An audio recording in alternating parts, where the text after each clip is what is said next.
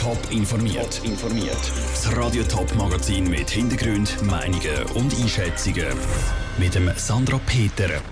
Warum das Tibet-Institut seit 50 Jahren zu Ricken im Döstal steht und wie die SP mit einer Initiative gegen steigende Krankenkassenprämien kämpfen will, das sind Themen im Top informiert.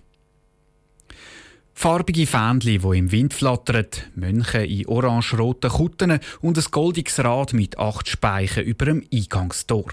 Das tönt nach Tibet, ist aber zumindest im Töstal. Das Tibet-Institut Zricken. Es feiert das Wochenende sein 50-jähriges Jubiläum mit dem Dalai Lama als Ehrengast. Aber wie kommt es, dass die Schweiz ein tibetisches Institut hat? Andrea Blatter schaut in Geschichtsbücher. 1959 hat China Tibet nach jahrelangem Hin und Her eingenommen. Der Dalai Lama ist nach einem blutigen Aufstand, einem sogenannten Tibet-Aufstand, mit rund 100.000 Menschen geflüchtet. Er hat Länder auf der ganzen Welt aufgerufen, zum Tibeter aufzunehmen. Und die Schweiz hat reagiert, sagt der Lobsang Schizetsang von der Tibeter Gemeinschaft Schweiz und Liechtenstein. Die Schweiz war einer der ersten europäischen Staaten, der bereit war, Tibeter als Flüchtlinge aufzunehmen. Und mit dem ist die Schweiz eigentlich in allem unter Tibeter und Tibeter haben da ihre neue Heimat gefunden. Rund 1000 Tibeter sind in den 60er Jahren in der Schweiz angekommen. Und die haben dann zuerst einmal schauen, dass sie Arbeit finden, sagt Thomas Büchli von der Gesellschaft für Schweizerisch-Tibetische Freundschaft. Und dort haben ihnen ausgerechnet zwei Brüder aus dem Döstal besonders geholfen. Wo sich wahnsinnig eingesetzt hat, dass Tibeter nicht nur Wohnungen bekommen, sondern wirklich auch Arbeitsplätze. Und da hat zum Glück die Familie Kuhn dann mit ihren Freunden und Bekannten sehr bewundernswert gehandelt und haben Finanzen gesucht, um das Kloster zu gründen. Die Kuhns von der Pfannenfirma Kuhn Rikon. Darum ist auch dort das Ricken, das Tibet-Institut, entstanden. 11.000 tibetische Dokumente werden dort aufbewahrt, sieben Mönche und ein Abt lehren im Institut. Und die werden vom Dalai Lama höchstpersönlich ausgesucht. Der hat genau darum auch eine besondere Beziehung zu der Schweiz, sagt der Lobsang Schizetsang. Darum hat er sich die Reise nicht nehmen lassen, auch wenn er aus gesundheitlichen Gründen eigentlich nicht mehr so viel reist. Für die Schweiz hat er jetzt wirklich eine große Ausnahme gemacht.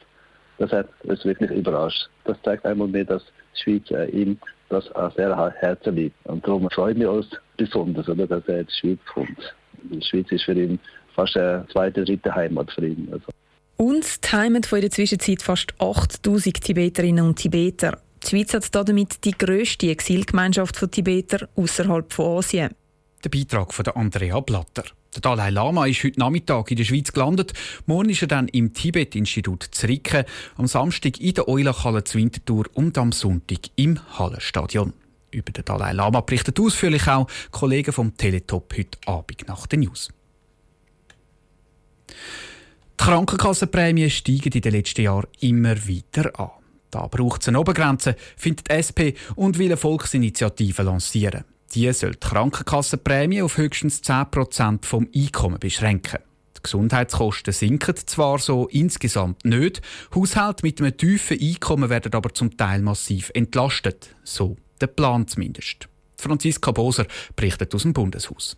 Während die Löhne, wenn überhaupt, nur ganz langsam steigen, klettern die Krankenkassenprämien jedes Jahr um ein paar Prozent. In den letzten 20 Jahren haben sich die Prämien mehr wieder verdoppelt. Vor allem für Haushalte mit einem kleinen oder einem mittleren Einkommen sind die Prämien irgendwann nicht mehr tragbar, sagt SP-Nationalrätin Marina Caropio. Es gibt äh, Haushalte, es gibt Familien, die sogar bis 20 Prozent ihrer Einkommen für Krankenkassenprämien ausgeben. Mit einer Volksinitiative will die SP die Haushalte entlasten. In der Verfassung soll festgeschrieben werden, dass die Prämienbelastung nicht mehr als 10 Prozent vom verfügbaren Einkommen eines Haushalts übersteigen darf. Neben der SP ist es vor allem die CVP, die die steigenden Krankenkassenprämien oberst auf die politische Agenda setzt.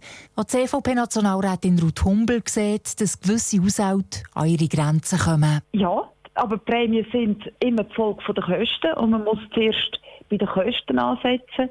Und was jetzt bewollt ist einfach eine Umverteilungsmaschinerie, dass mehr über Steuern finanziert wird aber es ist kein Rappen bei den Kosten eingespart. Dass man Gesundheitskosten nicht in den Griff bekommt, indem man eine Obergrenze bei den Prämien festlegt, weiss Marina Garoppio. Und ja, wir haben steigende Gesundheitskosten. Aber wir haben auch ein Problem aufgrund von diesen steigenden Kosten von der Verteilung der äh, Kosten für viele Leute. Es kann nicht sein, dass in der Schweiz es gibt so viele Leute, die die Krankenkassenprämie nicht bezahlen können. Wir wollen, dass mehr Mittel von der öffentlichen Hand zur Verfügung stehen, um die Prämiereduktion zu haben. Das heißt, dass insbesondere zwei Drittel von der äh, Kosten sollten von der Bund übernommen werden. Hochgerechnet gibt es Mehrkosten für einen Bund von rund 3,6 Milliarden Franken. Im Dezember wird die SP zusammen mit der Basis entscheiden, ob man die entsprechende Volksinitiative lanciert. Schon jetzt abgelehnt wird sie von der Ruth Humbel.